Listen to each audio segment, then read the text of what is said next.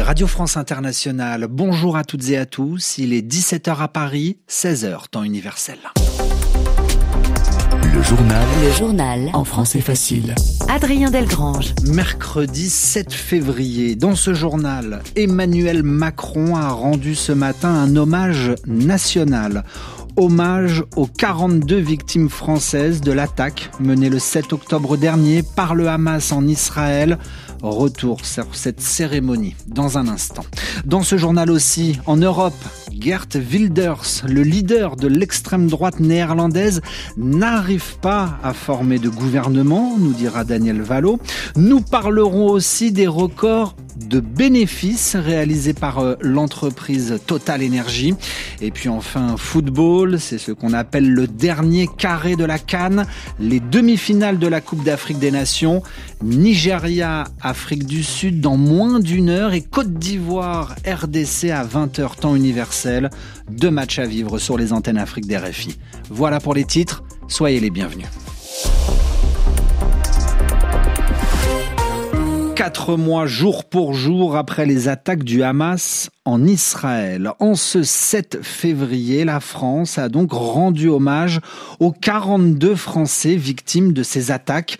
La cérémonie, présidée par Emmanuel Macron, en présence des familles de victimes, des familles venues parfois spécialement d'Israël pour l'occasion, dans un lieu imposant, prestigieux, celui des Invalides, en plein cœur de Paris, où vous étiez ce matin pour RFI. Baptiste Coulon, bonjour. Bonjour. Cérémonie qui a débuté avec l'arrivée des portraits des 42 victimes françaises du 7 octobre. Oui, c'était l'image forte du début de cérémonie.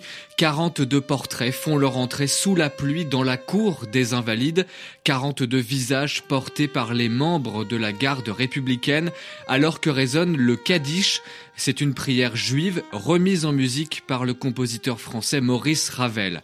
Sous la tente qui, rassemble les, les nombreux invités, il y a les 55 familles de victimes. 55 car il faut aussi compter les Français ou franco-israéliens blessés, ceux qui ont été libérés par le Hamas et ceux toujours portés disparus. C'est donc à toutes les victimes que le président français Emmanuel Macron a dédié cet hommage. Nous sommes 68 millions de Français endeuillés par les attaques terroristes du 7 octobre dernier. 68 millions, moins 40 de vies fauchées. 68 millions, dont 6 vies blessées. 68 millions, dont 4 vies à jamais meurtries par leur captivité. 68 millions, dont 3 vies sont encore prisonnières. Leurs chaises vides sont là le président français qui a dénoncé aussi le plus grand massacre antisémite de notre siècle. Une minute de silence est observée avant la Marseillaise. Les portraits quittent la cour des Invalides. La marche funèbre du compositeur Frédéric Chopin les accompagne, tout comme les familles vêtues de noir et en rang serré derrière le cortège. Baptiste Coulon pour cette cérémonie en hommage aux victimes françaises. Alors toutes les vies se valent, inestimables aux yeux de la France, a également dit lors de cette cérémonie le président français Emmanuel Macron. L'Élysée qui prévoit également de consacrer un autre hommage, hommage aux victimes françaises des bombardements israéliens à Gaza, où plus de 27 700 personnes ont été tuées depuis le début de cette guerre, selon le ministère de la Santé du Hamas. Pendant ce temps-là, les négociations se poursuivent. Anthony Blinken est en Israël pour discuter d'une éventuelle trêve à Gaza. Le chef de la diplomatie américaine rencontre les dirigeants israéliens pour tenter d'avancer vers un nouvel accord d'arrêt des combats au moins momentané et puis aussi euh, négocier la libération euh, d'otages. D'autres intermédiaires sont également à l'œuvre L'Égypte et le Qatar annoncent à l'instant le début d'un nouveau cycle de négociations. Ces négociations devraient débuter demain, jeudi, au Caire, capitale de l'Égypte. Des discussions qui visent à obtenir le calme dans la bande de Gaza, ainsi qu'un échange de prisonniers palestiniens et d'otages israéliens, annonce un responsable égyptien. 17h05 à Paris, cet attentat au, Pakistan. Au moins 28 personnes ont été tuées aujourd'hui en deux endroits distincts du pays et ce à quelques jours des élections législatives. Deux explosions causées par euh, des engins piégés près des bureaux de candidats aux élections législatives.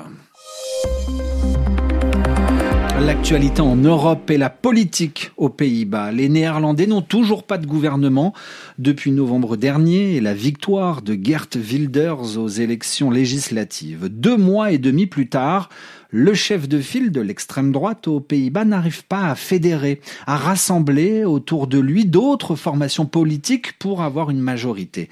Gert Wilders ne parvient pas donc à former de gouvernement, à créer une équipe pour diriger le pays. Daniel Valo, bonjour. Bonjour. Et l'un des principaux euh, partis qui participaient aux négociations a décidé de claquer la porte. Oui, c'est une annonce retentissante. Hein. Euh, ce partenaire de Gerd Wilders a en effet annoncé son retrait des discussions. Il s'agit de Peter Omzingt, le chef de file d'un parti centriste euh, qui a obtenu 20 sièges au Parlement et qui pense que les projets financiers de Gerd Wilders ne sont pas sérieux. Le dirigeant d'extrême droite euh, veut baisser les impôts, mais il refuse de réduire les dépenses. C'est la raison officiellement avancée.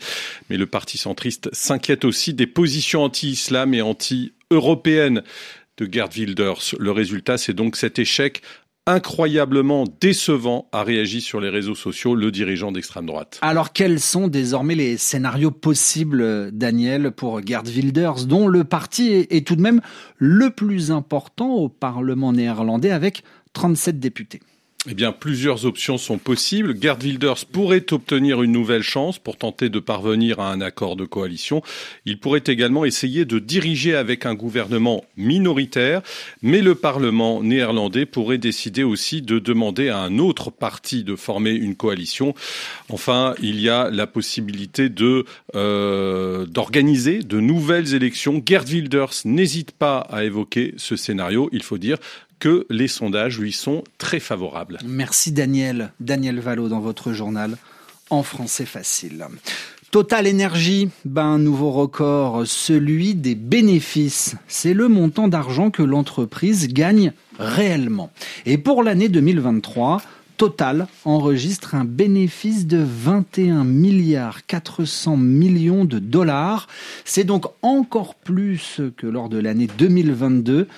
Total Énergie toujours plus haut. Stéphane Geneste, bonjour. Bonjour Adrien. Alors comment expliquer ces profits historiques? De l'aveu même du patron du groupe, c'est grâce à la diversification de ses activités que Total Energy enregistre de tels bénéfices et notamment grâce à la croissance des hydrocarbures, du pétrole, du gaz et en particulier du gaz naturel liquéfié, du GNL, mais aussi de l'électricité. Ce sont donc ces investissements qui ont permis à Total Energy de garder une bonne santé économique. Ces bénéfices records de 21 milliards de dollars pourraient d'ailleurs être consacrés aux renouvelables et à la transition climatique, comme le veut d'ailleurs la règle européenne.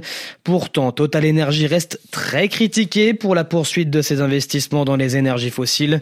En 2023, le groupe a notamment annoncé des projets ou acquisitions en Namibie, au Suriname ou encore au Brésil, Adrien. Merci euh, Stéphane, Stéphane euh, Geneste pour euh, toutes ces informations. L'actualité également judiciaire en France où une enquête a été ouverte suite à la plainte pour viol sur mineur de l'actrice Judith Godrèche.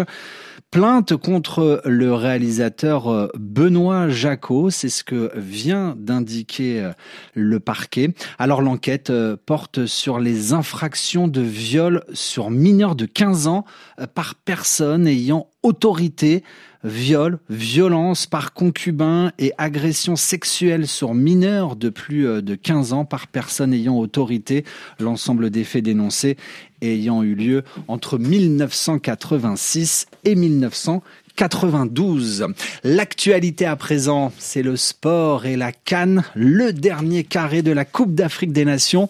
Et nous en parlons dans quelques secondes avec vous, Annie Gasnier. Exactement, Adrien. Dans Radio Foot International, on va présenter ces deux demi-finales qui occuperont la soirée de nos auditeurs. Merci beaucoup. À écouter et à suivre sur notre site internet notamment, rfi.fr. À demain pour une nouvelle édition.